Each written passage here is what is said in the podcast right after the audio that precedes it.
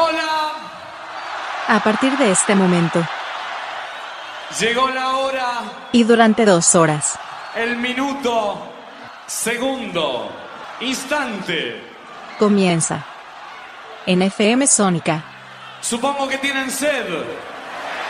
dado, hobby, soccer, Buenos Aires, Argentina.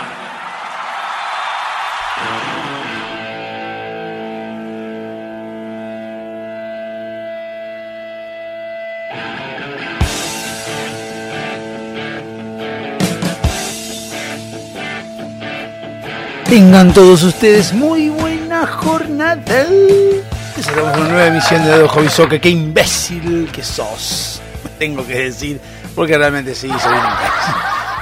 La- Las nuevas jornadas siempre lo, lo vivo gritando como si fuera que estoy. en- me, me siento como a quien critico que es a Marcelo Hugo. Eh, pero bueno, ¿cómo va? ¿Todo bien? Bueno, ya estamos mediando, promediando octubre. Estamos casi llegando a fin de año. Sí, la frase hay que decirla, por más que uno tenga 46 años y todavía no llegue, o sí, eh, a la edad de empezar a decir, ¿cómo pasó el año? ¿Cómo se pasó el año? Porque uno lo viene a decir, muchas generaciones lo dicen, es algo normal, es algo que comúnmente se hace. Y realmente todavía no recuerdo, si me pongo a pensar un poco, tengo 46, calculo que lo escuchaba cuando yo era adolescente, mi hija tiene 76 y el resto 30 tenía mi edad. O sea que la edad de decir que cómo pasó el año que uno pensaba que lo decían los viejos, eh, ya sigue siendo exactamente igual y uno es el viejo ahora. Antes no era el viejo, ahora uno es el viejo, lamentablemente, o al menos es lo que nos toca en la vida. Así que bueno, sí, cómo pasa el tiempo. Yo igualmente tengo siempre una teoría con respecto al, al cómo pasa el tiempo, que ahora la vamos a, a plantear en breve. Eh, antes que nada, quiero recordarles eh, que esta emisión de Dado Hobby Soccer, la número 78, está siendo patrocinada por ALPD Online Radio, que es eh, la radio que respalda estos exitazos que hay en la web eh, en parte de radio. También tiene mucho que ver que, que- es mía la radio, entonces lo pongo yo. Pero bueno, alpd.com.ar, si quieren ver la página, pueden meterse a ver un poco, a ver qué, qué es lo que hay. Eh, no es, como les digo siempre, no es una página que sea muy, muy elaborada, pero sí tiene datos, tiene cosas para algunas cosas entretenidas para leer, tiene un link para poder escuchar la radio online, que está 24 horas, 7 días de la semana, eh, con variedad de música, variedad de programas, este, de parte de todo el mundo están escuchando. Insisto, hace poco me metí y vi que hay una gran cantidad de, países nuevos que, que aparecieron, de gente escuchando, tal vez son VPNs, tal vez son países directamente, yo VPN no creo, no creo que nadie se instale una VPN para escuchar el EPD. Pero bueno, puede ser, ¿por qué no? Todo puede ser la viña del Señor. Y los jueves de 17 a 19 por FM Sónica y pueden escucharlo también por www.fmsonica.com.ar y tengo entendido que también lo pueden buscar en Spotify. En Spotify están algunos programas de Sónica, o todos, la verdad que no tengo idea, y este calculo que también o no, no sé. Y si no pueden escuchar las portadas del delirio por FM Sónica también de 2023 los martes en vivo y si no por Spotify o por LPD Online Radio, Radio también hay repeticiones, hay de todo, por todos lados está. Voy a cerrar la ventana, aguárdeme un segundo. Es más, de hecho me voy a poner, iba a frenar, voy a poner pausa, iba a poner pausa, pero no voy a poner pausa. Voy a parar.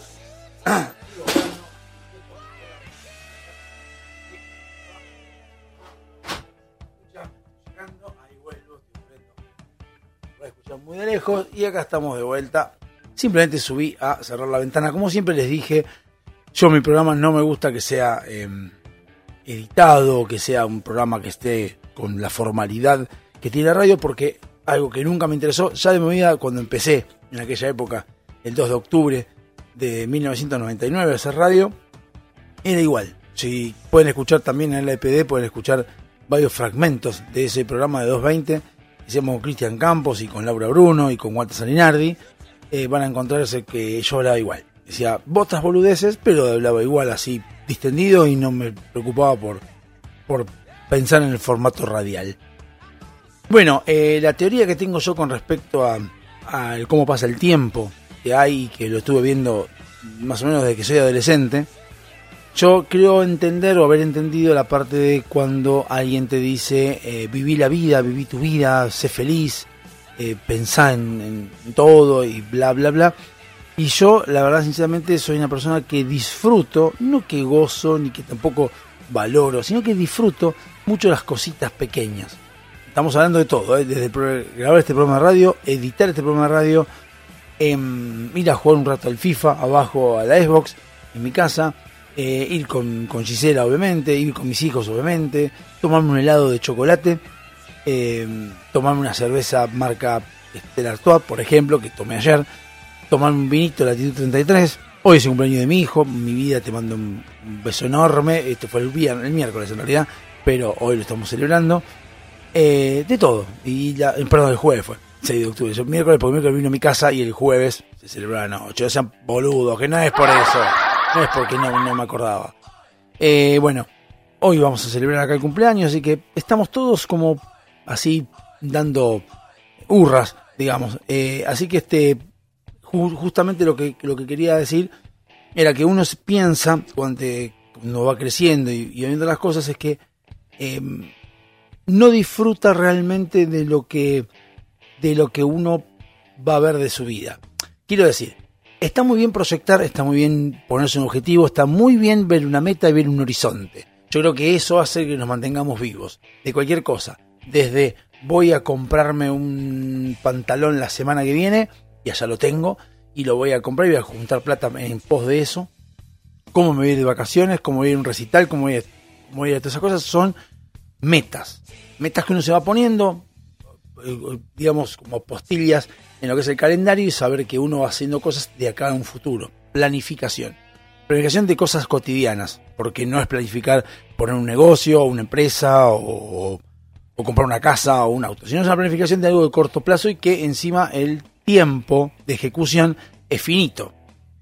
¿Por qué? Porque uno puede decir, me puede, estoy pensando cambiar el auto. Ok, para que pueda llegar a cambiar el auto, que es el objetivo, tiene que haber muchas variables anteriores, que es la plata, los planes, los planes de, crediticios, si tengo el dinero para pagar esas cuotas, qué auto es el que quiero, si hay quien lo vende, cuál es el modelo, si está cuando yo lo necesito, qué color quiero, hay un montón de cosas y quiero hacer el kilómetro, ¿no?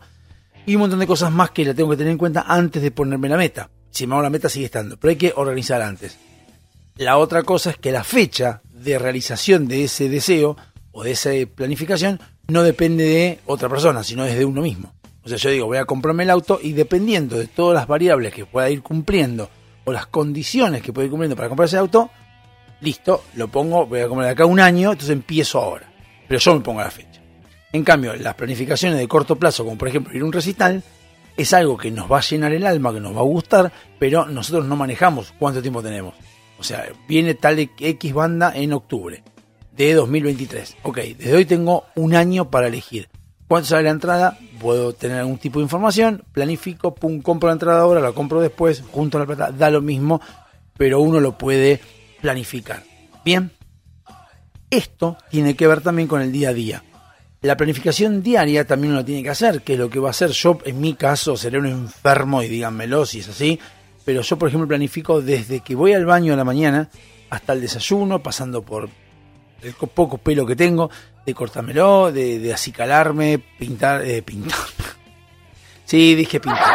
No, pintarme no. De arreglarme un poco, de ponerme bien para lo que se necesita, o sea, para lo que necesito durante el día, quiero que voy a trabajar y en la mente armar cajas de las cosas que voy a, ir haciendo, ¿no? Por ejemplo, voy a desayunar, voy a ir al baño, voy a ir a bañarme, voy a cambiarme, me poner esta ropa y voy a laburar. Listo. Esa planificación inmediata que yo tengo lo organizo de tal manera que está por etapas y es lo que voy haciendo. Ahora, cada una de esas pequeñas planificaciones, metas cortitas que hay de desayunar y ir al baño, trato de disfrutar de pasar lo mejor posible. Por ejemplo, una boludez escatológica voy al baño y yo tengo en mi, baño tengo atrás una ventanita. Una ventanita que es para que obviamente salgan los olores. Yo me siento en el baño y abro la ventanita esa y me encanta, adoro sentir el aroma del fresco de la mañana, porque lo mío es a la mañana, el fresco de la mañana para poder este, despertarse mejor y sentir ese aroma. A veces cuando llega el verano empiezan más los pajaritos a, cantar y, y ese aroma, una brisa fresquita que está muy buena y también evita que quede la baranda dando vueltas, ¿no? Básicamente. Eh, después, bajo de ahí me voy a hacer un café con leche. Agarrar un café con leche Y si tengo que elegir, me gusta más el café recién hecho, cuando lo estoy haciendo en la cafetera, que lo tengo que calentar en el microondas, pero también disfruto el cafecito, le pongo mis dos minutos, me voy haciendo las tostadas, agarro mi, mi Milk Out, porque tengo que decir, no me pagan Milk Out, pero para mí el queso crema Milk Out y los productos Milk Out son los mejores de todos. Pero bueno, me hago mis dos tostadas de Milk Sin mermelada, sin nada, y em, pongo inmediatamente, agarro la pala de YouTube y empiezo a pasar los videos en el celular de todas las cosas que van hablando de política. Eh, a veces me dan ganas de escuchar a Pablo Molinari, otras veces a Damián Cook, otras veces a Botero, a Lean Richie, ah, de, Lean Richie. Depende quién era, o depende cómo esté, es lo que voy escuchando. De ahí me cambio, hago la cama, me voy al auto, bajo el auto, a buscar a mi hijo, llevo al colegio. Bueno, de ahí empieza la planificación inmediata segunda, que es la de ir al colegio, llevar a mi hijo al colegio, ir a laburar. Bueno, y de cada cosa voy disfrutando. A veces no me anda el estéreo del auto, a veces no me anda listo, me pongo a hablar, hablo solo, puteo un rato si no me anda, escucho música de celular, no importa, pero voy planificando y voy disfrutando y gozando de cada cosa que va pasando. No es como un capítulo de Friends, que no me acuerdo quién era, creo que era. actuaba, no me acuerdo, uno de los novios de, de Phoebe. El chabón era feliz de todo, todo le parecía bárbaro. Tampoco tanta efusividad, pero sí disfrutar de lo que estamos viendo. Ayer fui a trabajar, por ejemplo, también en la casa de mi cuñado, a instalar cámaras, y yo disfrutaba el hecho de que las cámaras funcionen, de que se pueda ver, de que se pueda conectar a internet todo, que pudiera andar. Me, me ofusqué un poco cuando no anduvo al final, pero disfruto todo. Todo esto que estoy diciendo es porque yo creo que al mismo tiempo yo tengo el 22 de octubre el recital de Ciro que voy a ir a ver. ¿no? Ya les voy a contar cuando llegue ese momento cómo fue el recital de Ciro. Eh, lo que yo voy a contar, lo que yo estoy viendo, es que ese recital lo tengo el 22 de octubre como una postilla en el calendario. Pero hasta el 22 de octubre pasan muchas cosas, pasan muchos días. Yo no voy a estar haciendo que los días pasen rápido para llegar a ese recital. No voy a hacer cosas que me hagan que el tiempo pase rápido porque estoy ansioso por ese recital. ¿Qué es lo que hago? seguir disfrutando los días. Entonces para mí va a llegar el 22 de octubre y yo voy a estar haber disfrutado los X cantidad de días que hay desde hoy hasta el 22 de octubre. en el que la persona que dice qué rápido pasó el año es porque algo no le gusta o de su rutina no le gusta, de su cotidianidad no le gusta y lo que hace es buscar la forma de que ese tiempo pase rápido. Entonces, estoy el lunes, tengo que ir a trabajar 10 horas por día, como no me gusta ese laburo, hago lo posible para que el tiempo pase rápido. Entonces vos pensás, vas el lunes, haces algo para que las 10 horas que estás laburando pasen rápido, perfecto. Ya llegas a tu casa, cansado, punto dormís y el martes haces lo mismo que hiciste el lunes el miércoles lo mismo, jueves lo mismo, viernes lo mismo. Cuando llega el viernes, ahí es como que frenás y decís, listo, ahora hay que dejar que el tiempo pase normal, sin acelerarlo. Perfecto. Pero cuando uno disfruta es al revés. El tiempo pasa mucho más rápido. Pero no porque pase rápido, sino porque uno no está dando bola. Justamente. Entonces el fin de semana pasa rápido y ahí volvemos al lunes y toda la misma perorata, la misma situación de anteriormente, mencionada. ¿Qué es lo que pasa? Llega el mes, termina el mes y encima para cómo tenés el, objetivo generalmente de cobrar a fin de mes o al principio de mes, entonces hace que todo pase tan rápido que disfrutas nada más que cuatro días al, mes, que son los cuatro, los cuatro fines de semana. El resto de los días no lo disfrutás. Entonces cuando te relajás y que caes en las vacaciones, te das cuenta que estuviste todo el tiempo, la mayor parte de tu vida, de tu año, pensando en acelerar el tiempo para llegar a irte a tu casa. En lugar de disfrutar aunque sea un laburo que no te guste, o renunciar, o buscar la forma de que te disfrutar algo de ese laburo y buscar pequeñas cositas y disfrutar de eso. Como soy de esas personas, para mí el tiempo no pasa rápido, me pasa normal. No, veo que pase rápido, no veo que estemos en octubre y digo, uh, ¿cómo pasó el tiempo? No, porque me acuerdo que para mí pasaron 10 meses, sí, no pasaron ni más ni menos, 10 meses pasaron. 10 meses y X cantidad de días. Ahora, para mí, 9 días. Bueno, no sé, sí, 9 días. Para mí, me estoy grabando esto. Así que no tengo ningún tipo de, de queja, pero sé que hay muchos que dicen cómo pasa el tiempo. Nos vemos en un rato, señoras y señores, y seguiremos en una nueva, nueva emisión, no, nuevo bloque de The Happy Chucker.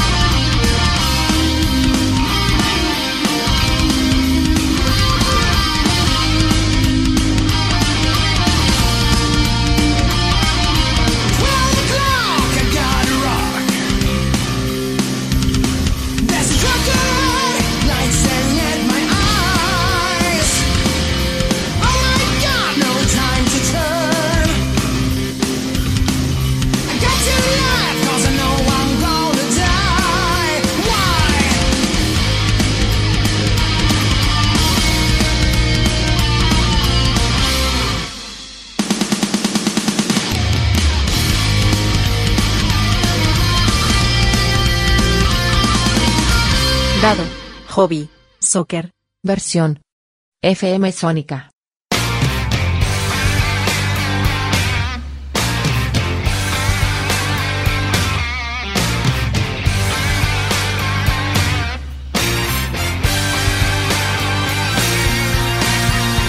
Segundo bloque dado Hobby Soccer. Estamos nuevamente. Bueno, eso es lo que yo creo con respecto a eh, cómo pasa el tiempo y cómo las cosas van sucediendo y marcando eh, tendencia o marcando en la sociedad un, tema como si todo fuera rápido. alpd.com.ar la página de esta radio, ALPD en el radio, y si no, eh, no, si no nada, pueden meterse la de Sónica, FM Sónica con z.com.ar y ahí pueden mirar un poquito, a ver qué es lo que hay, otra programación, otros programas, colegas, no tan buenos como el Sport del Delirio, pero son copados. Yo sí, es verdad, estoy en dos programas de Sónica, pero bueno, ustedes que saben escuchar, eh, sabrán que el de La Puerta del Delirio es más otro estilo de, de, de programa, es un programa mucho más divertido, mucho más para, para la charla, para el bardeo, para la joda. Y este es un programa más de planteos míos, de lo que pienso, de lo que, de lo que va pasando y lo que yo veo como con mis ojos de nada, de ciudadano y de, no sé cómo decirlo, de, partici- de partícipe social de lo que fue. Bueno, más de eso. Así que este, bueno, eh, les contaba lo del tiempo, les contaba más o menos lo que, lo que iba viendo. El tema es así. Yo lo que quería hablar hoy, yo les, les contaba un poquito y, y saqué varias conclusiones y varios, varios temas que fui anotando con respecto a el pasado domingo, antes que yo haga el, programa del anterior, la, emisión 77, se sucedió la eh, misa, digamos, de eh, Amalia, de mi. No sé si la palabra es misa, porque en realidad todo es una conjunción. Eh, al fin y al cabo, hay un cinerario que está en la iglesia de Lourdes, yo vivo muy cerca de la iglesia de Lourdes, y entonces decidieron la familia dejar los restos, eh, las cenizas, en el cinerario de la iglesia de Lourdes. Está acá en Santo Lugar. Es Peña, no, perdón, Santo Lugares, 3 de febrero, Buenos Aires, Argentina. Bueno, ahí fue lo que dejaron. Yo fui anotando algunas cosas que estuve viendo porque había bastantes personas. No porque la misa fuera de Amalia, sino porque había otra gente que iba a hacer exactamente lo mismo. Pero además, porque esto fue el 2 de octubre y el 1 de octubre fue eh, la peregrinación, a Luján. Entonces, como que se veía en la obligación, eh, lógicamente, el cura hablar del tema, de mencionar lo que significa la, la caminata a Luján, eh, lo que implica ir hasta Luján, el sacrificio, el esfuerzo y lo que fuere. Yo eso podría, que creo que es una buena etapa. Yo el programa este quería hablar más que nada de cierta relación que yo encuentro y que vengo encontrando y que creo que muchos lo vemos entre la política y la religión. Las mismas herramientas tienen uno y otro. Pero eso es un tema que vamos a hablar más adelante, ya que está aprovecho para contarles esto que estuve en la misa el 2 de octubre, hablaron mucho de lo que era Caminata Luján y lo que significaba y lo que traía en el alma o en la emoción o en el bienestar espiritual de cada uno de los pe peregrinos, feligreses que van hasta Luján. Con respecto a esto, vamos a comenzar con, el tema religioso. Yo fui a Luján en 2009 como, como dato así anecdótico total, me llevé, fui caminando con botines de fútbol. No sé si corresponde a este, pero botines de fútbol llevé. O sea, una locura lo que hice yo. Ciertamente no debería haberlo hecho. Eh, y llevé botines de fútbol porque no tenía zapatillas, o al menos tenía zapatillas que eran buenas, o zapatillas regulares, mejor dicho, no eran buenas, y yo sabía que los únicos botines, zapatillas que tenía más o menos estables y más o menos mmm, enteros eran los botines de fútbol. Yo estaba cómodo con los botines de fútbol. Tiene que ver algo que es importante que lo tengo que decir porque me sucedió después, hasta el día de hoy me sigue pasando. Yo en esa época había ido a Luján porque mis amigos siempre me joden. Pablo Cardoso, que le mando un abrazo, que cumplió el primero de octubre, le mando un abrazo. Él siempre le gusta ir a Luján, siempre va por la promesa. Hasta hace poco en, en 2020, 20 de marzo de 2020, falleció la madre. eh, y la verdad, sinceramente, como que fue duro. Eh, y, y bueno, él hacen promesas, y el hermano, digo, también es mi amigo, obviamente. Y, pero a Luján siempre le gustó ir, no sé si es porque él quiere por algo religioso, sino porque Pablo es medio raro de explicar, pero por ahí lo hace también por un tema de entretenimiento. Y yo un día se me dio por, por ir hasta Luján eh, y con el colegio de el hijo de Pablo, el Fasta, que es tan devoto. Eh, bueno, lo bueno de todo es que lo que ofrecía yo no sabía, a mí me gusta mucho meterme en ciertas eh, ceremonias o lo que fuere para entender cómo funciona, no quiere decir que me, inter- que me guste, ni que comparta, ni que esté de acuerdo, ni nada por el estilo, simplemente para aprender. Para aprender hay que, hay que vivirlo. Yo escuchaba que muchas personas decían ir a Luján es un quilombo, ir a Luján no puedo, no llego. Yo, sal- yo- me escuchaba que decía yo salí de Moreno, yo salí de Merlo, yo salí de La Reja. Yo escuchaba esas cosas y no entendía bien qué se referían, sabía que era una localidad y, pero, y sabía que cada una estaría más cercana de Luján que otras. Pero bueno, yo decidí ese día ir con Fasta. Lo que hacía el colegio en este caso es hacer postas. En estas postas, si yo no me equivoco, eran Merlo, Moreno y Tuzaingó. O Merlo, Moreno, La Reja. No, Merlo, Moreno y Tuzaingó. La Reja, el General Rodríguez, Luján.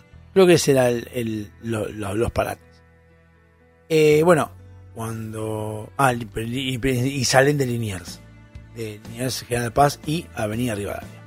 Bueno, eh, este Fasta lo que hacía era decir que nos iban a poner postas en estos parates para que uno, si llegara, si se sentía mal, un micro lo llevaba hasta Luján, o darnos sándwiches, darnos frutas, por un valor de 50 pesos, creo que era. En total nos ah, daban todo este servicio. 50 pesos en 2009.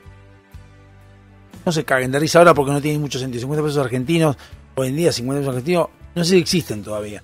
Deberían no existir más, pero bueno, de la moneda debería haber. Pero bueno, el tema es que voy hasta. Me junto con Pablo, fuimos al Fasta, que yo, nos organizaron, nos dieron una pechera y salimos caminando rumbo a Luján desde Liniers. Yo dije ir a Liniers porque dije, si voy a hazacerlo una vez, quiero hacerlo completo. Y que si llego completo, porque si yo salgo de un lugar más cercano a Luján que el normal, entiendo que no estoy dando eh, la igualdad de condiciones. O sea, quiero empezar de Liniers hasta donde llego desde el principio. Salgo de Liniers, pingui, vamos caminando, todo por la calle, charlando. Bueno, es la, anécdota de, caminar por ahí. Hay cosas que recuerdo. Una de las cosas que recuerdo de eso es el poder de la mandarina. Yo la. Parece una boludez lo que digo. Incluso parece algo que estoy diciendo casi como un dibujito animado. El poder de la mandarina. Pero no. Lo que quiero decir del poder de la mandarina es que la mandarina nos te da una energía que vos no la tenías prevista mientras estás cansado. Vos vas caminando cansado por el medio de la calle, con cierto calor, pues hacía 23 grados. Estábamos bien, pero íbamos caminando, pi, pi, pi, pi. Y de repente te cansabas, caí, como casi que caías en lo que es la, por, la- por el cansancio, por lo que fuere, y nos daban una mandarina. Yo decía, la mandarina la deben dar porque es lo más barato. Pero no, la mandarina, vos tomabas, comías una y a los 5 minutos te sentías, pero perfecto, ¿eh? Duraba 10 minutos el efecto. Por ahí, como un tipo de droga, droga, pero 10 minutos duraba y ya después te caminando y te seguía, te empezaba a volver de a poco el cansancio. Pero mientras vos estabas en la etapa de la mandarina dig- siendo digerida, la pasabas bomba. Eso descubrí, eso descubrí en, en la, en la- caminata. Eh, vi muchas personas, de hecho, algo que me pasó sobre el final. Sobre el final, quiero organizar las ideas. Llegando ya a, Luján, en realidad llegando a General Rodríguez, que es el lugar anterior a Luján, me acuerdo que nos dijeron, eh, los rescatistas y demás, nos dijeron, miren, de acá hay 17 kilómetros, desde acá hasta Luján. Yo les cuento, si ustedes no, no están enteros para llegar, no, no empiecen ahora y aprovechen el micro que los va a llevar hasta Luján y quedan allá. ¿Por qué? Porque el trayecto que hay desde General Rodríguez a Luján, que son 17 kilómetros, lo que hay en la, a la vera de la ruta, donde te van caminando, son puestos de sanidad, los cuales, si ustedes se caen mal, los agarran, los, resuci- los resucitan, los reaniman y los dejan guardados ahí hasta que termine todo. O sea, puede estar hasta las 4 o 5 de la mañana del día siguiente, por más que sean las 11 de la noche. Entonces decidimos que no, que vamos a ir caminando y vamos a ir directamente caminando a Juan Rodríguez y que no vamos a frenar en ningún lado. Bueno, ahí fuimos y me acuerdo que yo estaba con un bastón, bastón que habíamos comprado, bastón de madera que lo tuve un tiempo, después lo, tiré, pero bueno, lo tuve. Y una de las cosas que decíamos es, llegaremos a Luján, llegaremos a Luján, llegaremos a Luján", y íbamos charlando. Ya medio paspados estábamos en, en medio de las piernas, eh, dolía un poco la espalda, dormía, do- dolía todo, ya queríamos llegar. Eso también afecta mucho el tema de la llegada. Y me acuerdo que yo dije, ah, perdón, estoy llegando a Luján, yo, y no veía la basílica, todavía no la veía la basílica. Yo seguía caminando y seguíamos caminando los tres, éramos tres caminando, va, cuatro o cinco, en realidad, pero caminando. Y veo la basílica, la veía, y empezábamos a hacer chistes con que, la verdad, veníamos caminando de Buenos Aires, ¿qué le costaba a los de lujanenses dejar más cerca la basílica y no hacernos caminar hasta allá? Una boludez, un chiste, lo que fuere, pero lo veíamos, lo, veíamos, lo hacíamos porque, obviamente, para quejarnos de algo. Llego, estando llegando ya a la basílica, pocas cuadras de la basílica, empiezo a ver que había más gente y que toda esa gente nos aplaudía a todos los que íbamos llegando porque cantaban una canción de eh, no, ¿cómo era? Camine, de los caminantes, caminen, caminen, no me acuerdo. El tema es que en un momento me descompenso porque la basílica la tenía al lado. Y ahí es donde más o menos lo relaciono con lo anterior que decía yo, cómo pasa el tiempo, que uno está procesando el tiempo de la caminata, charlando con uno, con otro, jodiendo, qué sé yo. Ahora, cuando vos ves la basílica, es como que querés llegar ya. Y es como que el cuerpo dice, uh, se pone ansioso y es como que me bajó la presión. Me compré unas papas fritas, eh, una coca también, y dos veces no me desvanecí, no me desvanecí, pero sí me, como que me sentía mal porque me, me, caía.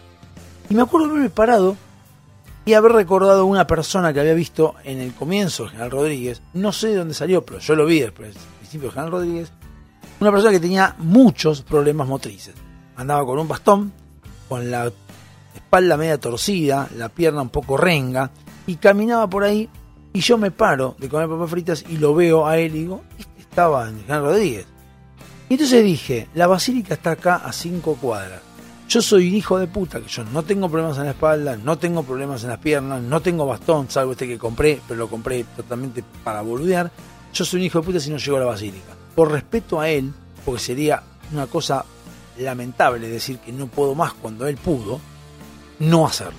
Así que este, no me desmayé más, mentalmente me, me calculo que me organicé para no caerme más y llegamos a la Basílica de Luján. No subí la escalera, no entré porque no me interesa demasiado, pero sí terminé el recorrido en Luján con la, a la espera de el padre de Pablo Cardoso que había venido con nosotros y se había lesionado antes con el tema de, de una ampolla. Así que bueno, esa fue mi experiencia en Luján, la verdad que la pasé bomba. Hoy en día me siguen repitiendo, ¿vamos a Luján el año que viene? No, por dos motivos. Primero porque no me parece que sea una joda, me parece que cada uno va con su promesa. Yo, dos, voy hasta Luján caminando si tengo algo que pedir. En ese momento estaba medio que separado de mi mujer, que después me terminé separando, eh, pero había unas cagadas que uno había hecho que no estaban buenas, y bueno, fui a pedir perdón, digamos, a la Basílica de Luján y caminata por eso. Pero bueno, eso es lo que iba pasando. Y realmente, eh, al llegar a la Basílica, me siguen insistiendo con, con otra vez y dije, ¿para qué voy a ir si llegué de Liniers a Luján? ¿Para qué lo repetiría? Si ya el éxito fue rotundo una vez, 100% se llegó, así que feliz de la vida. Lo que le decía de las zapatillas es que gracias a que llevé los botines, no me sentí mal ese día. Al día siguiente me dolía mucho la cintura, mucho la cintura. Me tomé un ibuprofeno y dije, bueno, esto es por caminata, caminata de ayer. Y les digo que esto fue en 2009 y hoy en 2022 me sigue doliendo la espalda cuando estoy mucho tiempo parado. Y eso fue una lesión que tuve con los botines. Así que vayan, si van a Luján, vayan con un lugar cómodo o vayan a cualquier lado que van a caminar mucho, vayan con calzado cómodo. Nos vemos en un rato y vamos a ver un poquito de todo este tema. Hasta luego.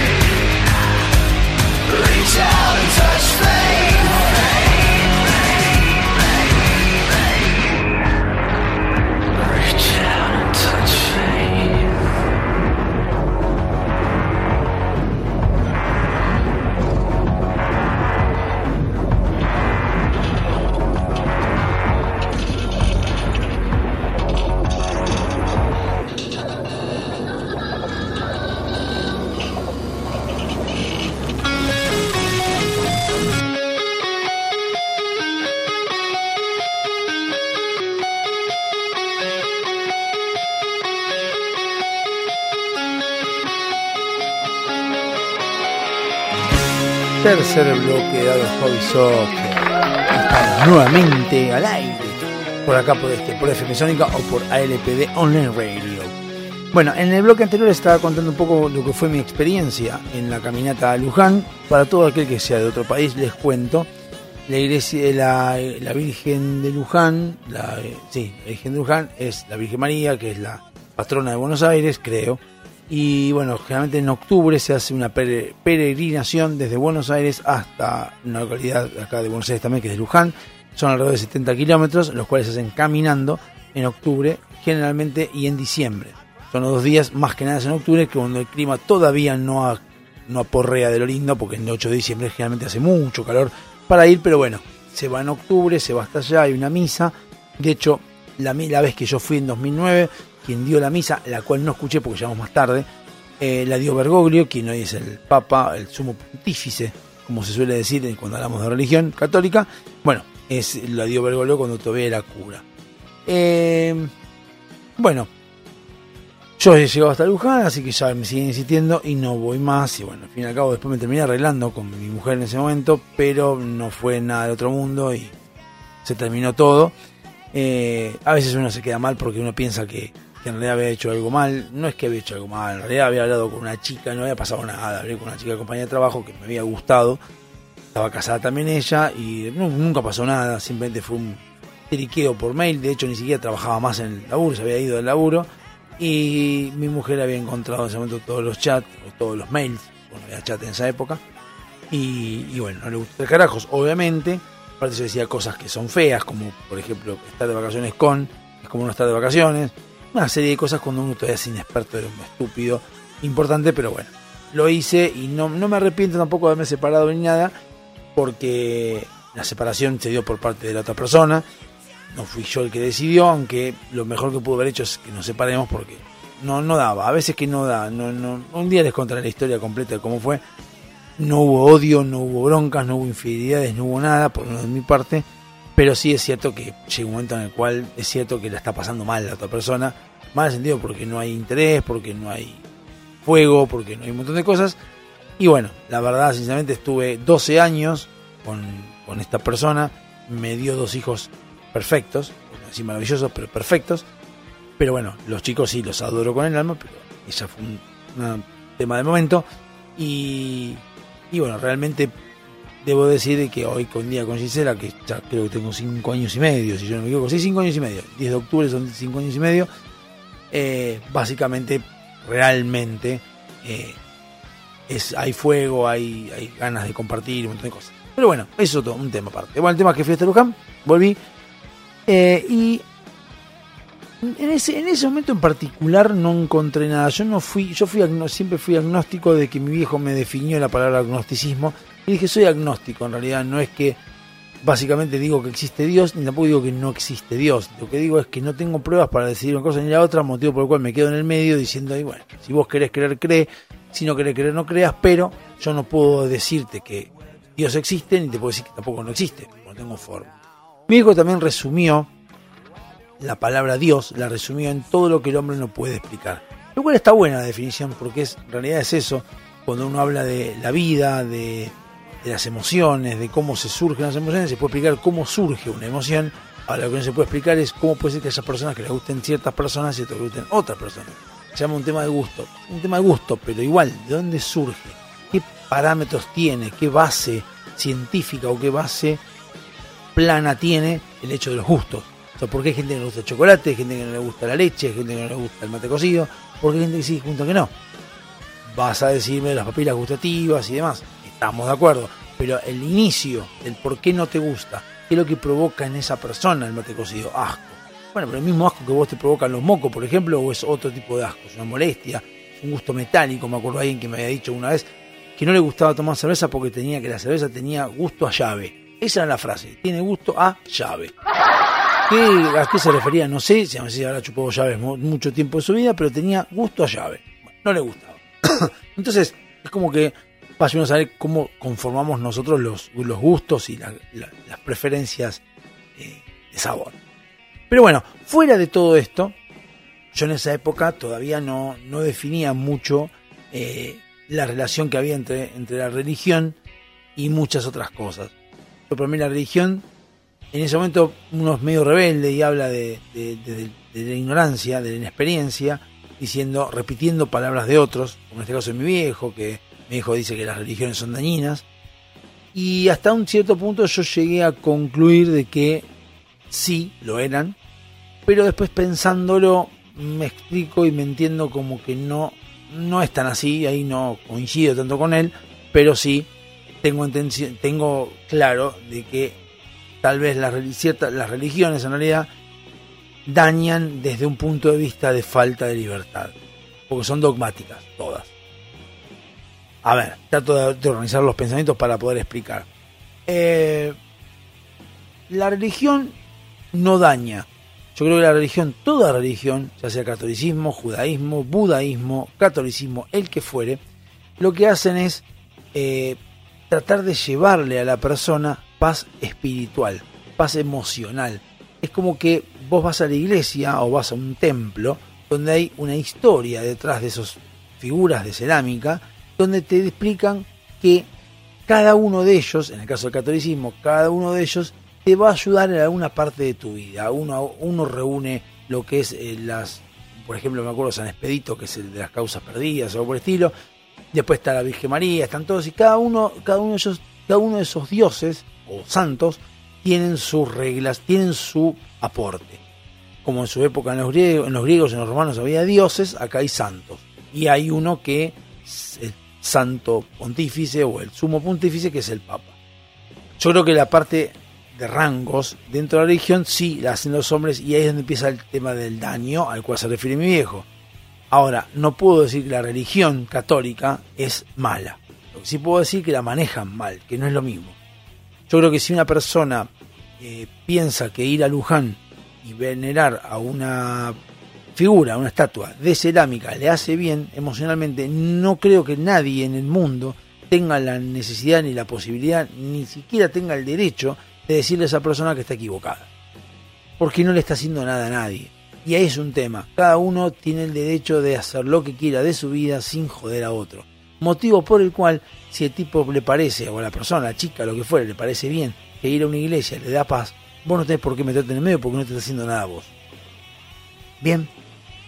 Ahora, el tema que yo siempre critiqué de la iglesia católica es yo no tengo problemas con los católicos, no tengo ningún drama, que hagan lo que quieran, lo que sí quiero vengan a mi casa a romperme las pelotas, porque yo no los llamé. Me pasa también con, con el spam, me llama a mí como Vistar, que me, puteo como a de uno porque me llaman por teléfono, yo estoy en el laburo, a ver, he estado durmiendo la siesta, porque duermo la siesta en el laburo, en del almuerzo, duermo la hora, me como una boludez y duermo una horita, y me llaman por teléfono y me dicen, no, porque estamos hablando de claro para ofrecerte. Entonces ahí ya me enojo, pero no me enojo porque me interrumpieron la siesta nada más, ni tampoco porque me están llamando de claro. Me molesta porque yo no los pedí, yo no llamé nunca a ellos para decirles que me llamen para contactarlos por una obra por lo que yo necesite. Nunca dijeron nada. Y de repente alguien te llama y está a tu disposición para evacuar dudas que vos no tuviste o que no querés tener, porque no te interesa. Entonces eso no me gusta. Y ahí los puteo, digo, no te llamo, no te doy bola, porque yo nunca te pedí que me llames. Si no te pedí que me llames, ¿por qué me llamás? Bueno, lo que estamos ofreciendo, no me importa que vos estés ofreciendo algo, me estaría chupando un huevo lo que estás ofreciendo, pero no lo hagas cuando yo estoy haciendo otra cosa. Si querés mandarme un mail y yo lo veo, que también a veces entiendo a la, gente que llama, desde empresas de informática que me llaman a mí para ofrecer sus servicios. Entiendo. Y yo sé todo digo mismo, déjame un mail que yo después lo leo. Capaz que no lo leo nunca, pero por lo menos le dejo dicho de que él puede demostrar también de que llamó a la empresa, casi digo el nombre de la empresa, eh, llamaron a la empresa donde yo trabajo y mandaron la información. Si después yo no llamé más, y bueno, él podrá insistir, le puedo dar vuelo o no, pero por lo menos logré de que no caiga en saco roto. Bueno, entonces de ahí viene el, agnosticismo el cual yo tengo con respecto a la religión. Pero sí defiendo a la religión y eh, la sostengo a nivel de que la otra persona se sienta bien. Me acuerdo patente, que no sea de este país, en 24 de junio del año 2000, fallece en un accidente automovilístico un cantante de cuarteto, cuarteto es un género musical, muy, muy conocido en Argentina y que bailábamos todos en, los bolitos. Fallece este hombre, y bueno, sus fanáticos lo que hicieron fue, en, la, en el lugar donde había fallecido, generaron un monolito con la figura de él y llevaban flores, ofrendas, ofrendas y demás. Incluso alguna que otra persona decía haberse curado con tocar esa estatua de cemento o de bronce, no creo que la tocaba y se había curado. Y mi vieja, estamos hablando del 2000, estamos hablando de hace 22 años atrás, lo cual yo tenía 22, 20, no, 24 años. Me acuerdo que mi vieja decía, ¿a vos te parece la boludez que dice esa gente? Porque, no, ¿qué tiene que ver? ¿Cómo vas a decirle que Rodrigo te curó? Entonces yo lo que le contestaba a mi vieja, que casi me, me digo un cachetazo de la pared, me daba otro, como le decir, decir eh, yo le dije, ¿y a vos qué te preocupa si la persona se siente bien tocando el pie de Rodrigo de Bronce? ¿A vos qué te afecta? ¿Cuál es No, no es una pelotudez, porque están, están como mancillando el buen nombre, hija católica obviamente, el buen nombre de la iglesia, que no es lo mismo. Le digo, disculpame, pero vos también estás yendo a venerar una cosa de cemento o de cerámica. Y que es más lindo, es más lindo, sí, porque las iglesias son más lindas, son templos mucho más barrocos, pero sigue siendo lo mismo. Entonces, bueno, pero no es lo mismo porque yo estoy yendo porque la, la, la Virgen María, que yo le digo, discúlpame, vos cuando vas hasta la iglesia de Lourdes, porque mi hija suele ir a la iglesia de Lourdes, cuando vas a la iglesia de Lourdes, ¿te sentís bien? Sí. ¿Te sentís llena, plena, emocionalmente equilibrada? Sí. Entonces, ¿cuál es tu problema? El tipo capaz que también. Si lo importante no es a quién tocas, lo importante es cómo te sentís vos.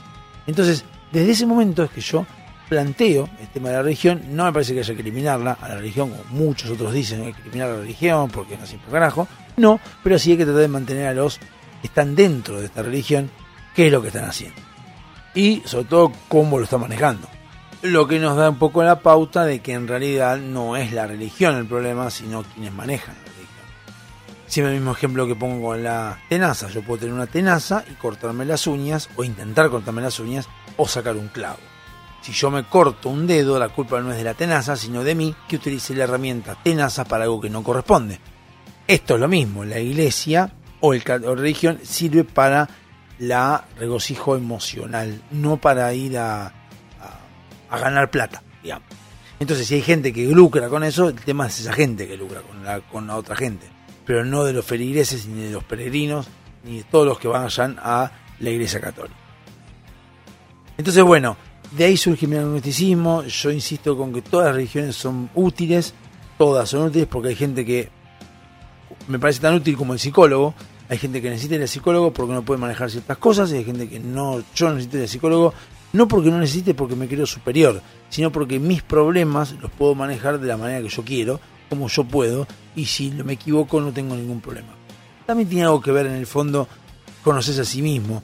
O sea, hay gente que tiene mucho miedo de equivocarse, no le gusta equivocarse y va a psicólogos porque el psicólogo lo puede guiar para qué es lo que tiene que hacer o no hacer. Pero bueno, en mi caso es trato de o no hacer o hacer lo que a mí me parece, yo estoy bien, no me quejo de mí, no es que soy perfecto, pero sé que hay cosas que me gustaría mejorar, pero mejorarlas más fácilmente y no quiero poner ese desgaste que implica unos cambios de esencia o cambios radicales de comportamiento. Nos vamos a un tema y después les voy a contar un poco de qué fue lo que fui anotando en la misa de Amalia, a quien le mando un beso, que en paz descanse, y de un poco cómo fue todo el tema de, de la ceremonia. Nos vemos en un rato, hasta luego.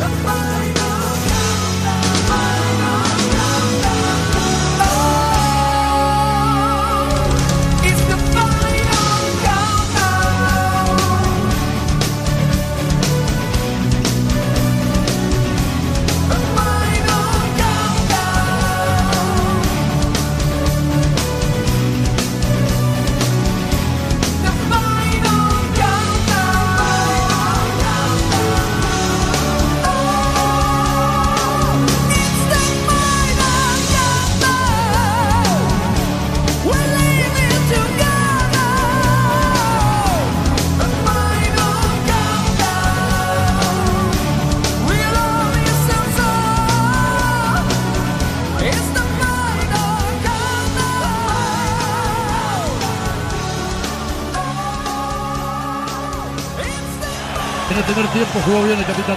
Se ha terminado la primera mitad. Señores, a la pausa. Ya regresamos.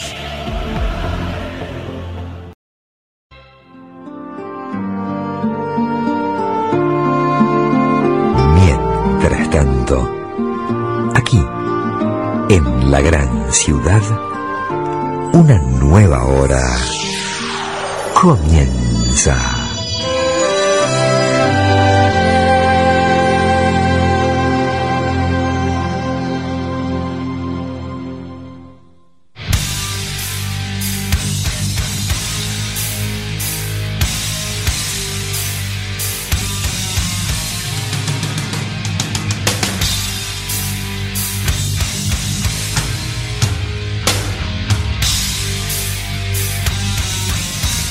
Cuarto bloque de Dado Hobby Soccer, como les había planteado anteriormente.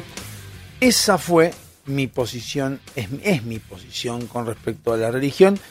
Es importante plantearla antes que nada por lo que voy a hablar ahora, que a veces son cosas que uno no tiene muy en cuenta o no se hablan, o por lo menos no se tratan tan así, eh, digamos, tan genéricamente, porque hay situaciones obviamente que son muy personales, muy individuales, y que no, no se generaliza con respecto a la religión. Por eso quería plantear un poco que mi, mi posición ante cualquier tipo de religión no es intransigente, no es que no soporto la religión, no es que no estoy parte, no, nada de eso, sino que básicamente tengo mi, mi postura eh, puesta en cuanto a que la religión es útil mucho para, para dar un equilibrio emocional, para dar un, equi- un equilibrio este, de ganas o de espiritual, esa es la palabra, espiritual en lo que referente al ser humano, a cada individuo. Pero bueno, eh, dicho esto, algo que yo hace muchos años vengo viendo, con respecto, sobre todo con respecto ahora a esto, al, al y al peronismo, que hay, que no hace, no sé si aplicarlo mucho a otras, a otros partidos políticos, aunque en realidad el peronismo es el que más se mueve eh, como lo que yo quiero plantear, que recién ahora estoy escuchando que alguien lo menciona. Porque ¿qué pasa? Es muy difícil, eh, ya es difícil de movida ponerse en contra y ser eh, partida, digamos, ser opositor violento o oposi- opositor enérgico al poder de turno. Pero si a esto le sumas que te vas a poner en contra de la iglesia, que es un poder de turno de hace 500 años, es como que es más complicado. No lo puedes decir tan fácilmente porque te van a caer a la yugular. No solamente te van a caer a la yugular los que están dentro del clérigo, sino también te van a caer, te van a caer a la yugular todos sus eh, feligreses. Pero bueno, dicho esto, yo hace muchos años que vengo viendo las grandes similitudes que hay entre el peronismo, pu- puntualmente porque el peronismo es el partido político, en realidad es un movimiento, como bien ellos lo definen, no es un partido político. Un partido político, lo cual explica, explica muchas cosas. Un partido político tiene cierta ideología, la cual eh, lo importante justamente son las ideas de esos partidos políticos, donde hay una esencia, una, una idea de, de- de- de lo que se hay que hacer, y se junta gente que coincide o comulga con esas ideas. En el peronismo es más que nada un movimiento, como ellos dicen, donde hay líderes que son Juan Domingo y Evita, y son los que nos van- lo van guiando independientemente de lo que Juan y Evita piensen, independientemente de cuán vivos están, cuán muertos están y lo que hayan hecho en su vida, sino que simplemente es seguir ciegamente esas dos personas y de eso te conseguís peronista. Por eso Unión Cívica Radical tiene su formación y tiene su definición. Hablo de los dos más, más grandes de la Argentina. Unión Cívica Radical es una unión cívica, o sea, de personas civiles, radical, o sea, que están a la- radicalmente puestos eh, pa- para cumplir lo civil, lo cívico, ¿no? Eh, y el otro es el Partido Justicialista, el cual tampoco existe por ser justiciero o por ser justicia, sino porque eh, a Perón cuando le habían proscripto tuvieron que cambiar el nombre, aunque a Perón le hubiese gustado poner Partido Nazi o Partido Socialista, pero tuvo que poner Partido Justicialista. Más allá de eso, el peronismo eh, es un, como dije, es un movimiento donde la idea es seguir a los líderes y nada más, e ir cambiando alguna que otra cosa, y, e inventaron el verso de la justicia social, La justicia social es el objetivo, digamos, que tiene el peronismo, que es hacer que todos seamos iguales o que todos tengamos acceso a todo por obra eh, por obra del Estado. ¿No? El gobierno se tiene que encargar de que todos tengamos acceso, no acceso, sino que todos tengamos comida, que todos tengamos salud, todos tengamos educación y que todos podamos trabajar y eh, aprovechar lo que nos lo da. O sea, si vos te querés ir de vacaciones, por ejemplo, a Aruba, y vos lo podés pagar, va a haber gente que te va a decir, no, mira, vos te estás yendo a Aruba, pero hay gente que está yendo a las Toninas. Motivo por el cual tenés que obligatoriamente empatizar con esa gente y en vez de ir a las Toninas, irte a Villa Gesell y fijarte si no puedes dar una diferencia de plata o te vamos a sacar para que no vayas a Aruba y ver si esa persona con tu plata puede ir también a Villa con vos y en ese lugar van a estar los dos juntos, felices y contentos, agarrados de la mano y sacando almejas. Eso, básicamente, risa, es así, es lo que yo no coincido, obviamente, con el Partido Justicialista. Bien, bueno. Dicho esto, de paso, volvemos a la religión. Yo le encuentro, le encuentro en muchos casos en la Iglesia Católica, le encuentro muchísimas similitudes al dogma que ellos ponen y que el peronismo toma. Eh, en la religión católica, por ejemplo, no se puede discutir a la Biblia. No se puede poner en tela de juicio la Biblia, no se puede poner en tela de juicio lo que dijo Jesús, no se puede dudar de que Jesús lo hizo, no se puede siquiera decir, che, pero acá esto de Génesis me parece que está mal, no importa, es así y punto. Eso se llama dogmático. ¿Por qué? Cálculo que debe ser porque cuando hicieron la Biblia, ya por el 1500, escribieron con los textos que habrán encontrado del Antiguo Testamento, qué sé yo, escribieron los textos y como no hay manera de corroborarlo, porque fue 1500 años después de la supuesta muerte o nacimiento de Jesús, no se puede lograr, no muerte no porque se fue en abril, bueno, de año cero, no se puede, lamentablemente, no se puede eh, discutir eso porque no hay nadie que pueda refutarlo, salvo los libros que están ahí. Por eso es que es dogmático. Entiendo que lo pueden haber hecho también los, los, los cleros para decir, mira, mira, si cada uno anda dudando de lo que yo puse, estamos a la bola. Entonces inventemos que esto es dogmático, es así y punto. Que no le guste que se curta. Calculo que habrán hecho algo por el estilo, cosa que hicieron, y ahí tenemos a la Biblia con su Antiguo Testamento y demás eh, circulando. Eh, en el caso del peronismo, no se discute lo que dijo Perón, o sea, no escuché a nadie ser peronista y decir, no, la verdad que acá Juan Domingo la cagó, en esta Juan eh, la cagó, esto no está bien lo que hizo, la sigo bancando en términos generales, pero se equivocó en algunas cosas que no me gustaría. No, nunca escuché, siempre Juan Domingo Perón es perfecto, es lindo, hermoso, hermoso, tiene una pija enorme. Y Eva Perón es una genia apoderada del mundo, de todas unas tetas hermosas, todo, todos son genios, los dos, y no es tan así, no solamente porque son Juan Domingo Perón y Evita, sino simplemente también porque son seres humanos, como todos nosotros que somos imperfectos. Bueno, eso es la primera cosa que veo. Después veo que en la religión, por ejemplo, tenemos a si vos te portas bien, vas a ir al, paraíso, si te portas mal vas a ir al infierno.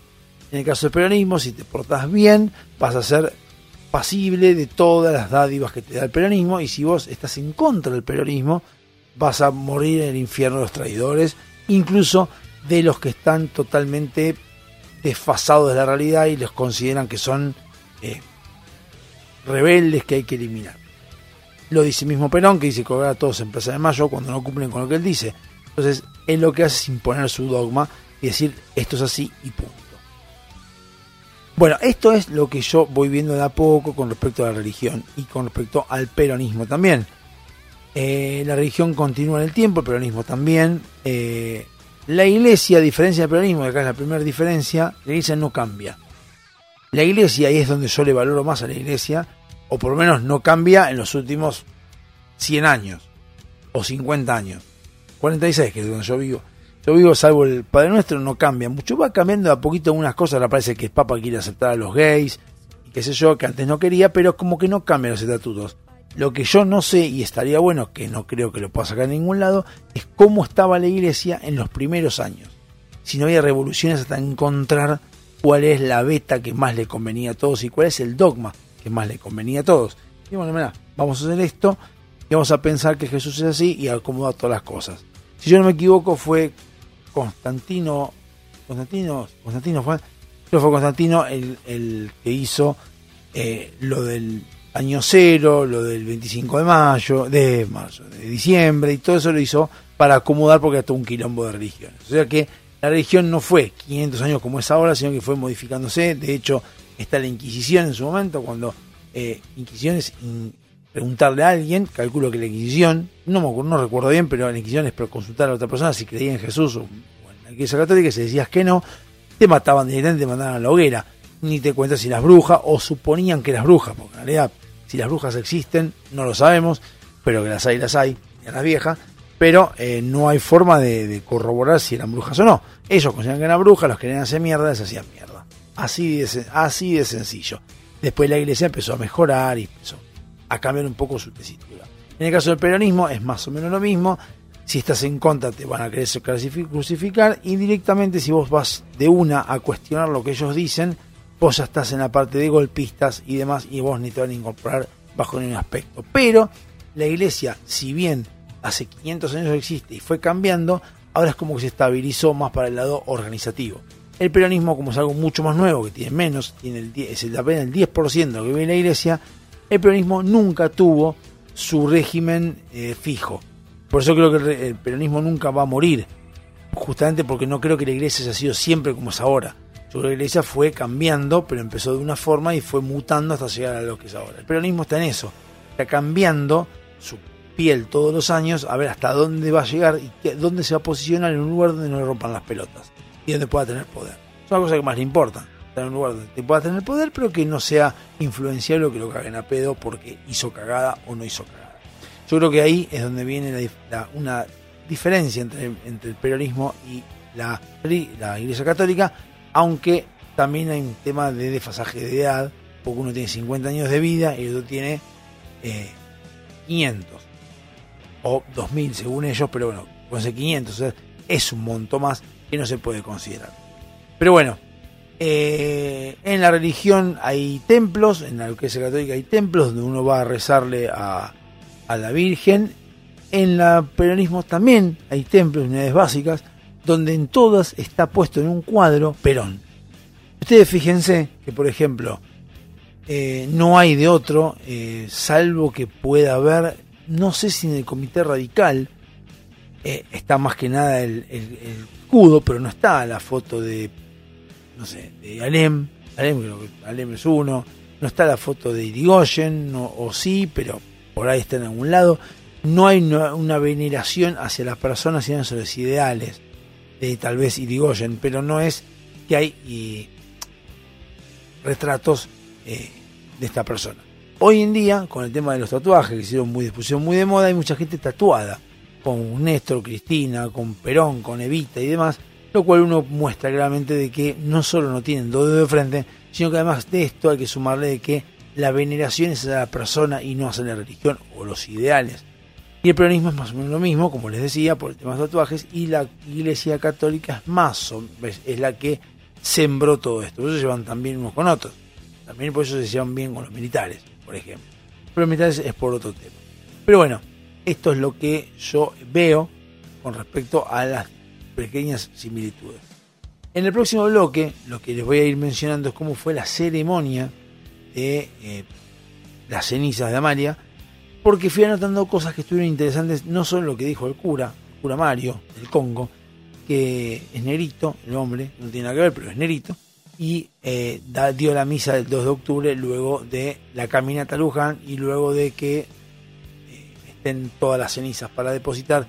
En el cinerario que entre paréntesis hizo el, intendente de la municipalidad Vicente López, de Vicente López, de 3 de febrero, Diego Valenzuela, que lo que hizo fue reacondicionar la iglesia de Lourdes para que quede muchísimo más linda para todos los creyentes y todas las personas que van hasta ahí, lo cual les dio un- una importancia, una imponencia importante a, la iglesia de Lourdes, que es de 3 de febrero es el icono del país prácticamente. Pero bueno, vamos a ir un corte, una quebrada y volvemos con toda la ceremonia de el, la deposición.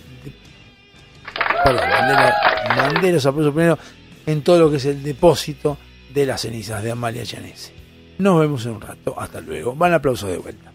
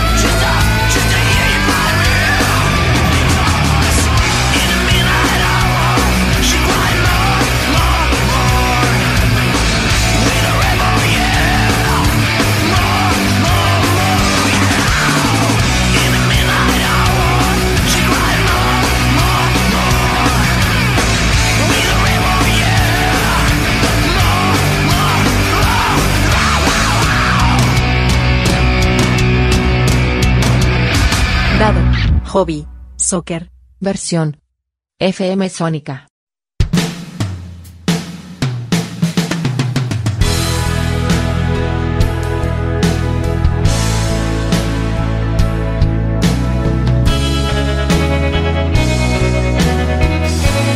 Quinto bloque dado con Soccer.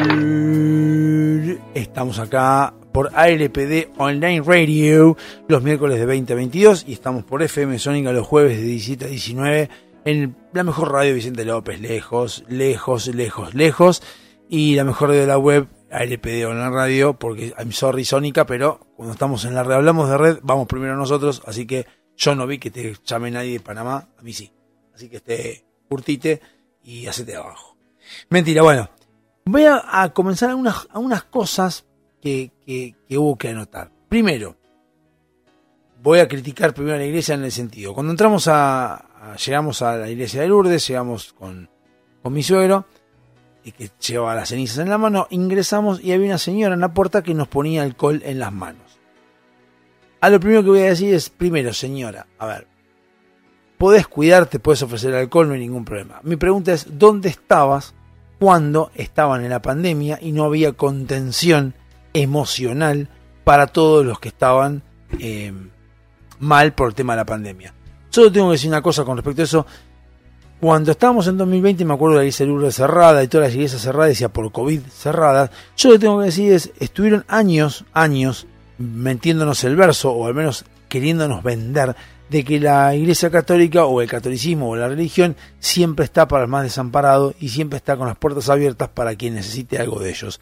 2020, el mundo los puso de frente ante una decisión y lo que deciden es cerrar por seguir a contagiar.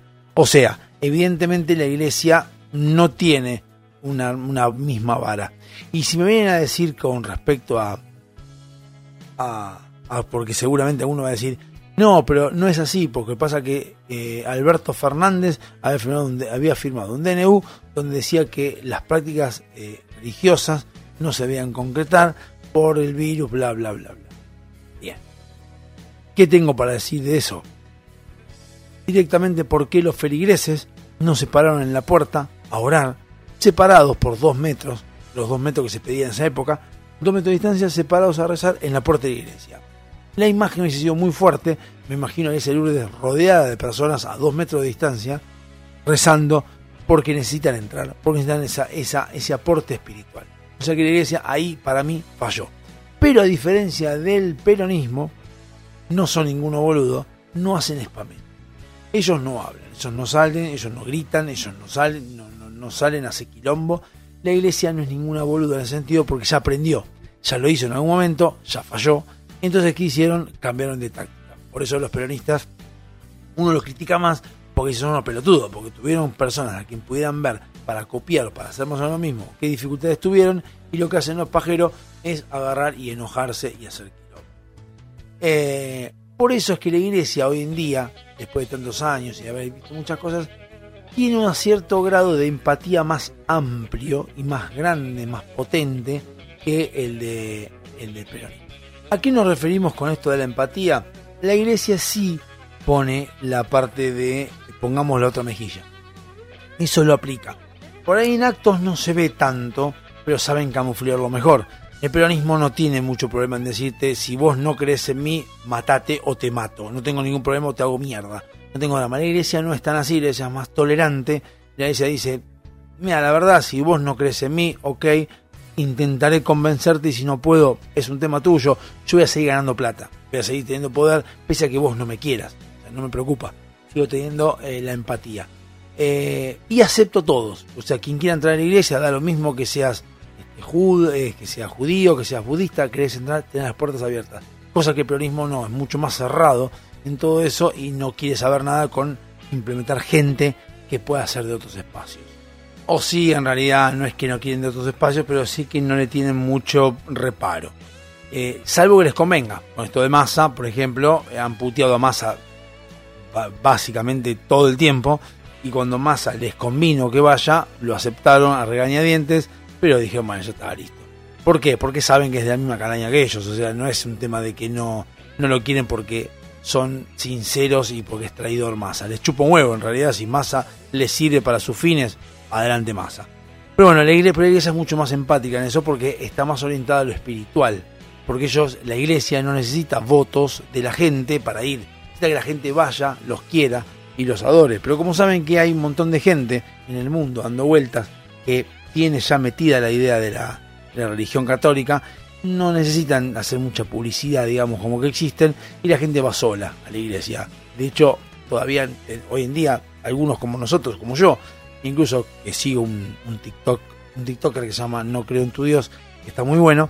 eh, yo que soy de uno agnóstico, como ya expliqué antes, a veces me quedo dando vueltas diciendo, ah, yo no sé, y si, y si está mirando, y si, no Jesús, pero sí, como que creo esas cosas medio esotéricas porque uno como no sabe, eh, no puede decir que no ni que sí, entonces a veces surge el pedacito de Diego que dice que no existe, después surge el pedacito de Diego que dice que existe. Entonces se tiene un poco de cuidado. Pero bueno, eso es lo que veo que difien- dis- disiente un poco eh, la religión católica con el peronismo, que también es un movimiento.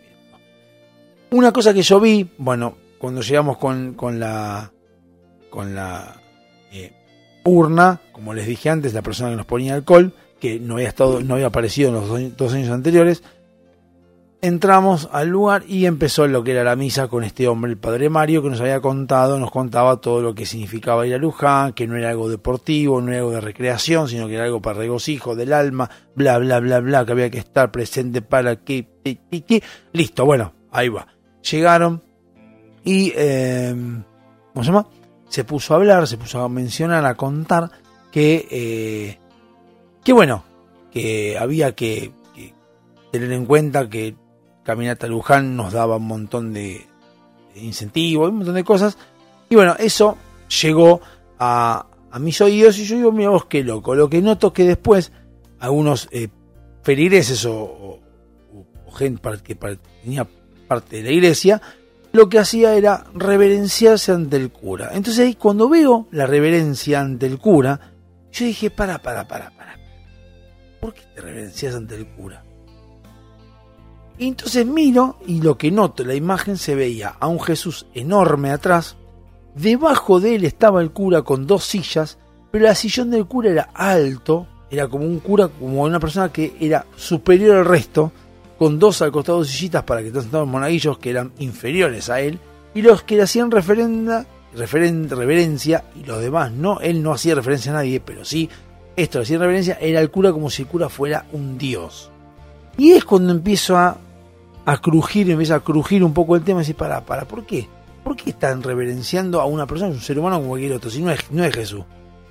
Me acuerdo de haber ido a las ruinas San Ignacio hace poco y que contaban de que había un lugar en las ruinas de San Ignacio que era muy grande, donde estaba toda la gente, la plebe, los campesinos, los comerciantes, estaban todos, y en un lugar, y, estaban en el barro, ¿no? Todo en, la- en el pasto, estaban caminando por ahí, bueno, que ellos estaban como a la intemperie.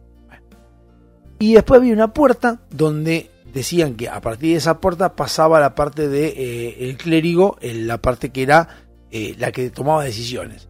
Y del otro lado había un lugar donde había piso, donde había eh, adornos, había un montón de cosas, y ellos decían que era el lugar donde Dios los encomendaba para que pudieran tomar decisiones con respecto a la población.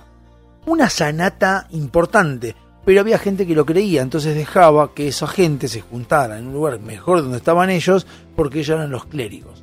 Y ahí se juntaban. Estamos hablando de hace 200, 300 años atrás o más. Entonces, es como que decís, ah, esto viene de hace mucho tiempo. El peronismo no tanto. En ese caso el peronismo no tiene reverencia, nadie hace reverencia a Jesús, a Perón o Evita, las idolatra, sí, pero no hace reverencia, no es que hay una, actitud reverente hacia, eh, hacia Perón y Evita, sino que están ahí y eh, ahí quedan. Después lo otro que también uno nota, y esto no hace falta mencionarlo porque creo que todos se dan cuenta, es la imponente estructura arquitectónica que tienen los templos eh, católicos.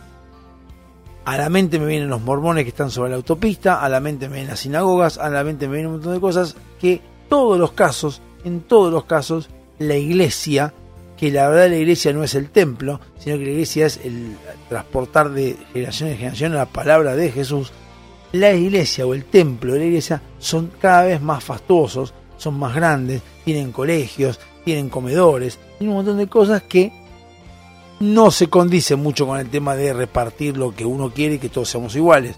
Porque si vos me decís que, Jesús o que el cura, eh, Mario, de la iglesia de Lourdes, me quiere que todos seamos iguales que todos tengamos la misma empatía, entonces bueno, perfecto. ¿Sabes qué hacemos? Dame una, una casa como la que tenés vos, papito, y enseguida vamos a hablar todos con la, desde la comodidad. Pero cuando hablas de plata te van a decir que eso no es lo que Jesús quiere, lo que Jesús quiere es la paz espiritual. Pero ya vamos a, vamos a llegar a la parte de la plata. Eh, ah, el cura, una de las cosas que también se quejaba, es que quería que hubiera la televisión, o sea, se criticaba los medios de comunicación, no sé dónde escucharon eso también, que los medios de comunicación no daban la palabra de Dios y que deberían meter algún que otro programa o alguna que otra eh, tendencia en algún noticiero o en el mismo programa y hablar un poco más de lo importante que es la palabra de Dios y la palabra de Jesús. Lo que le preguntaría yo a este padre Mario es decirle, no me parece que esté mal, lo que te pregunto es por qué habría que hablar de Jesús y no de Jehová. ¿Por qué hablar de Jehová y no de Alá? ¿Por qué hablar de Alá y no de Buda? Hay muchas cosas que plantear, pero ¿por qué hablar del catolicismo? ¿Por qué vos te quejas de que no hablan del catolicismo, pero no te quejas de que no hablan del resto? O sea, no te quejas que no hablan del resto de la religión, te quejas que no hablan de la tuya, no de los demás. Lo mismo pasa más o menos con el peronismo, que cuando algo no les gusta de lo que dicen que ellos hacen, enseguida son golpistas los medios de comunicación y los critican. No a todos los medios, sino que al medio que sí los defiende, no lo critican. Al medio que no lo defiende, lo critican. Lo cual hace que lo mismo más o menos como eh, el padre Mario, es más o menos lo que funciona con el peronismo, con la diferencia de que obviamente la iglesia al tener muchos años ya cansó, ya en los medios de comunicación no da, no da rating, digamos, porque los medios de comunicación se manejan por plata. Y cuando la iglesia católica no da rating no tiene mucho sentido, da más rating los brasileños, los, ¿cómo se llama? Los, estos, ay no sale. Los, los pastores eh, brasileños dan más rating ellos a las 12 de la noche hablando en portugués y salvando gente poniendo la, mano en la cabeza que realmente eh, el cura eh, o, haciendo programas religiosos. No, no da tanto rating. Eh, insisten con los sacramentos. los sacramentos los siguen marcando como que es lo más importante. Y de los sacramentos, eh, yo lo que puedo, lo que puedo marcar es que más o menos como sí hace el peronismo, el peronismo lo que hace desde chiquitos es van adoctrinando y pasando la doctrina peronista a los chicos. Mamá, eh, Perón me ama, Evita me ama, bla, bla, bla, bla. La iglesia hace lo mismo. Fíjense que los sacramentos que son bautismo, eh, comunión, confirmación, casamiento y extramunción, los cinco, los cuatro primeros, los tres primeros de los cinco, se dan los primeros 15 años de vida. Los primeros 15 años que es importantísimo ya meterlos adentro del, del- del staff, del payroll, hay que mandarlo al toque, al toque mandar a los, clientes, al toque mandarlos. Entonces tenemos bautismo, comunión y confirmación los primeros 11 años creo que es. O sea, ahí. Después el resto de tu vida te puedes casar y podemos ver qué onda. Pero los primeros tres los tenemos que mandar para allá. Sí, fichamos, ya tenemos al chabón adentro en el, en el negocio y ya con eso nos manejamos. El peronismo hace lo mismo con el colegio, donde en los colegios mandan las libretitas con todo, con las cosas para fomentar que el pibe, que es más fácil de manipular que un adulto, eh, empiece a caer en las redes del populismo o del peronismo. Nos vamos un rato y en breve volvemos con el último bloque de Dados Hobby Soccer. Hasta luego.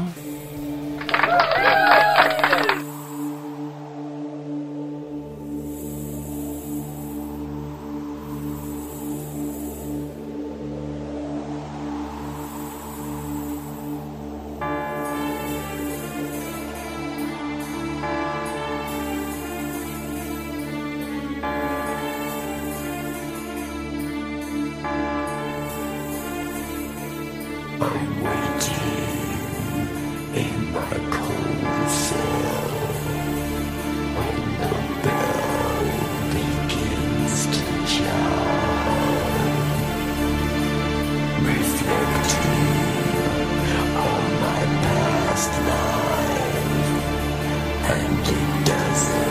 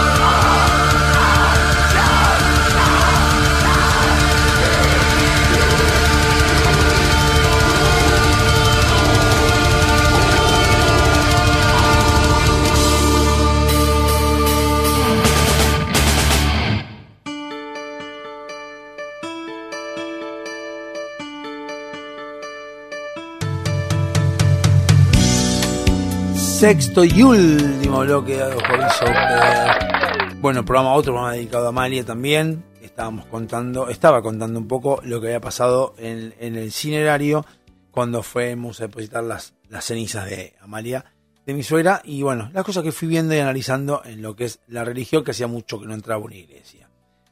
En el último dicho, Sony, eh, perdón, insistencia, insistencia con los sacramentos. Una cosa que sí eh, coincido con el cura, hablaba mucho de los sonidos de los celulares y sin embargo sonaban los celulares. En muchos casos me parece una falta total de respeto que si vos estás entrando a un templo o a cualquier lado, una reunión, a lo que fuere, tenga el celular prendido o por lo menos no en silencio. Básicamente, por lo menos no en silencio. Por lo menos tenés que tener en silencio el, teléfono, porque la verdad, estás en un templo donde eh, hay gente que está, no sé, rezando, está en paz, está buscando el regocijo emocional y vos te pones a sonar el teléfono. Cuando sabes que no tendrías que tenerlo, sobre todo con una iglesia que retumba como la puta madre.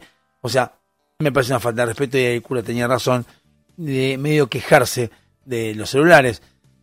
Me parece una falta de respeto, me ha pasado eh, cuando tuve que ir a hacer la, el curso de pre, pre, pre, pre, pre, pre ahijado, no sé cómo es, eh, pre-bautismo, cuando bautizamos a mi ahijada, que mi primo se puso a discutir con el cura, porque el cura en un momento dijo que em, el bautismo significaba que el chico entre o la chica entre al reino de Dios.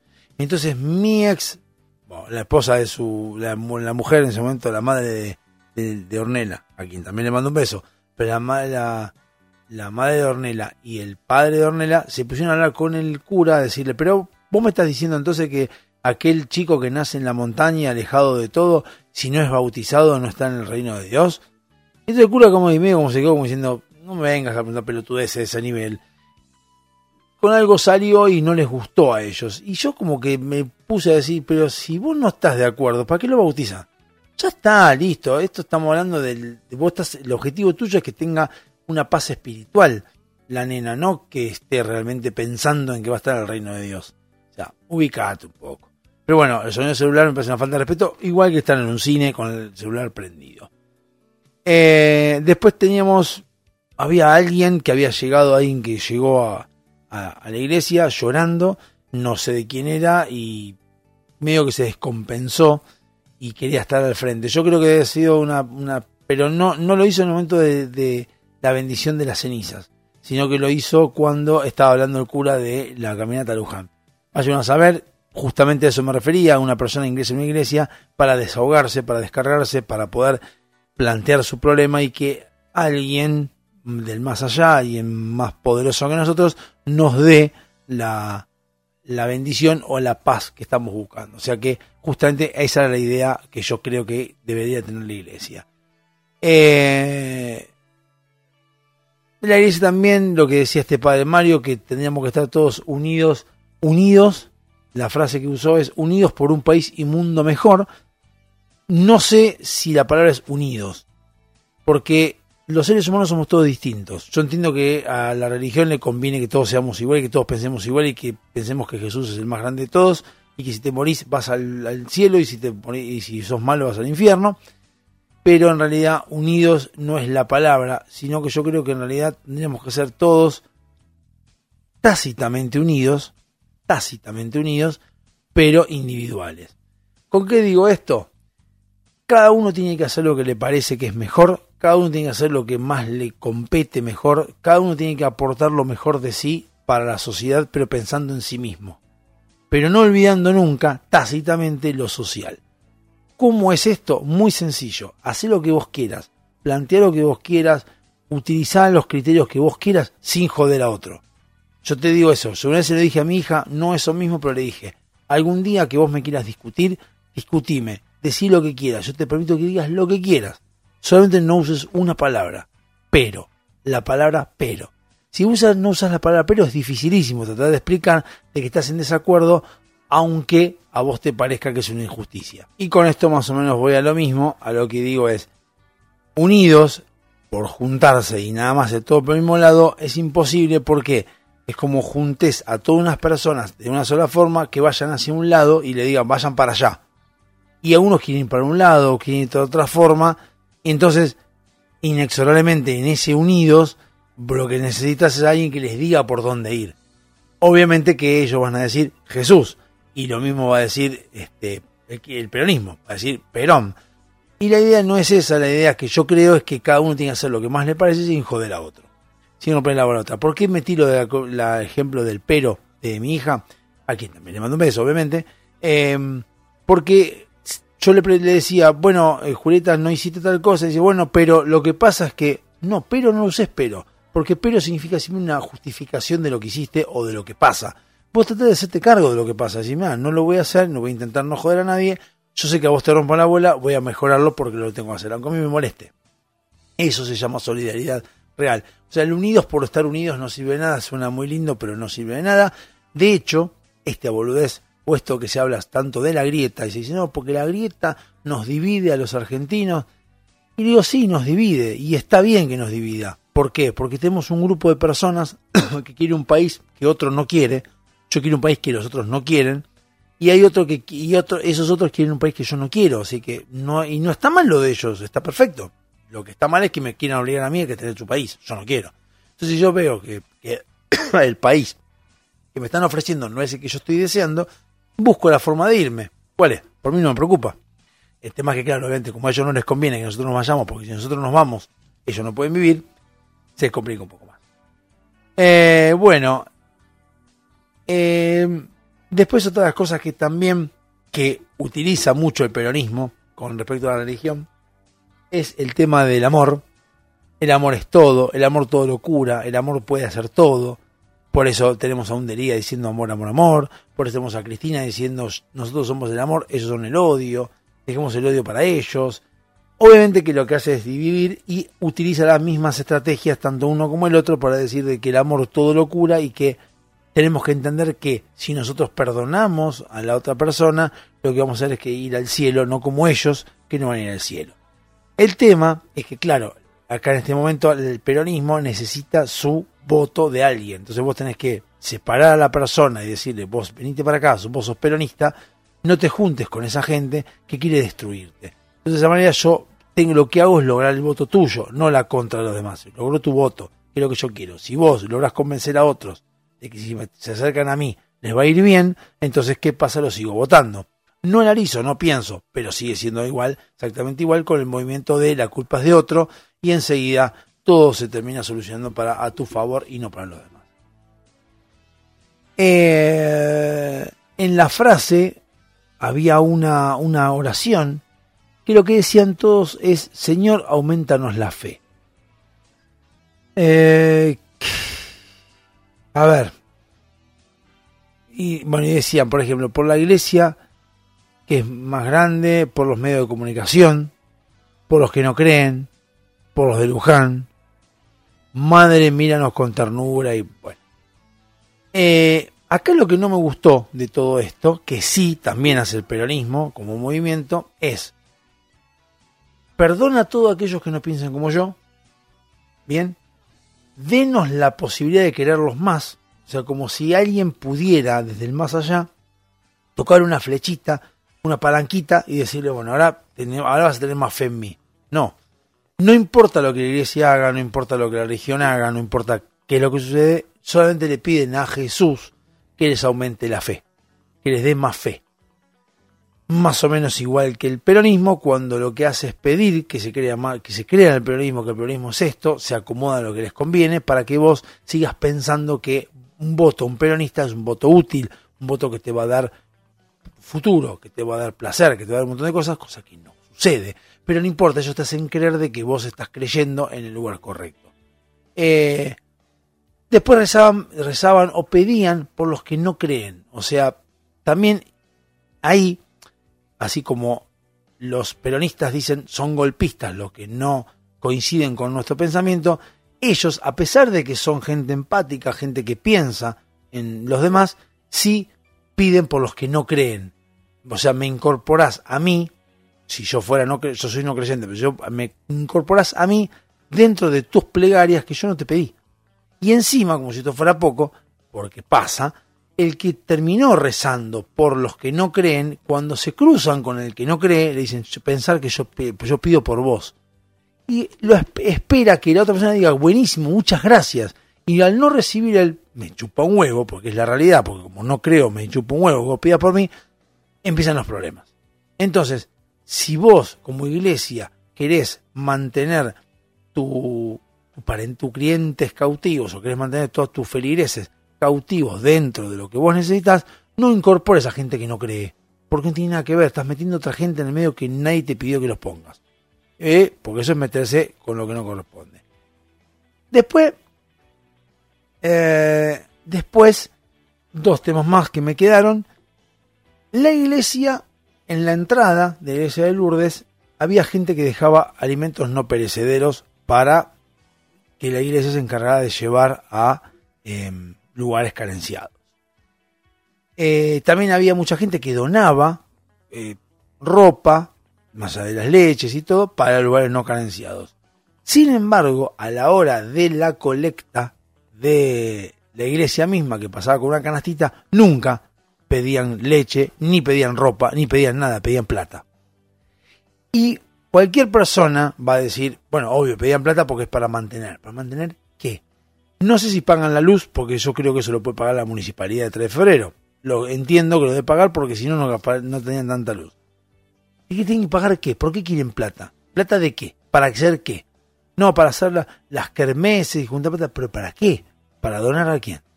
¿Donar a una iglesia, a un, a un comedero? A la gente que done, no tiene por qué tener la voz en la mano, primero. Segundo, la iglesia de Lourdes es una sucursal de la iglesia de Lourdes que está en Francia y también es parte del Vaticano. Que el Vaticano reparta eh, partidas de presupuestarias de dinero con lo que ellos ganan pues, del Banco de- del Vaticano, que es uno de los más ricos del mundo, para poder mantener la iglesia de Lourdes y todas las iglesias que haya en el mundo. Bien, después de haber sido avaladas por el Vaticano. No tenemos por qué mantener nosotros al- a la iglesia. Dicho sea esto, también es cierto que nosotros no tenemos que mantener a la iglesia, sino que en realidad la iglesia debería ser mantenida por el, Vaticano, cosa que no hizo con Notre Dame, por ejemplo. Notre Dame una catedral que era del Vaticano y sin embargo la gente con sus donaciones le puso plata, lo cual implica claramente que están adoctrinados o están con la mente infestada de todo esto. Y por último, devuelvo lo que dije de la que los adoctrinan de chiquitos, de la comunión, de la confirmación y todo, porque la pregunta sería, ¿qué pasa si pasamos el bautismo a partir de los 15 años? Poner el bautismo a los 15 años, no cuando recién nació, el bautismo a los 15 años, la, la comunión a los 20 y la confirmación a los 25.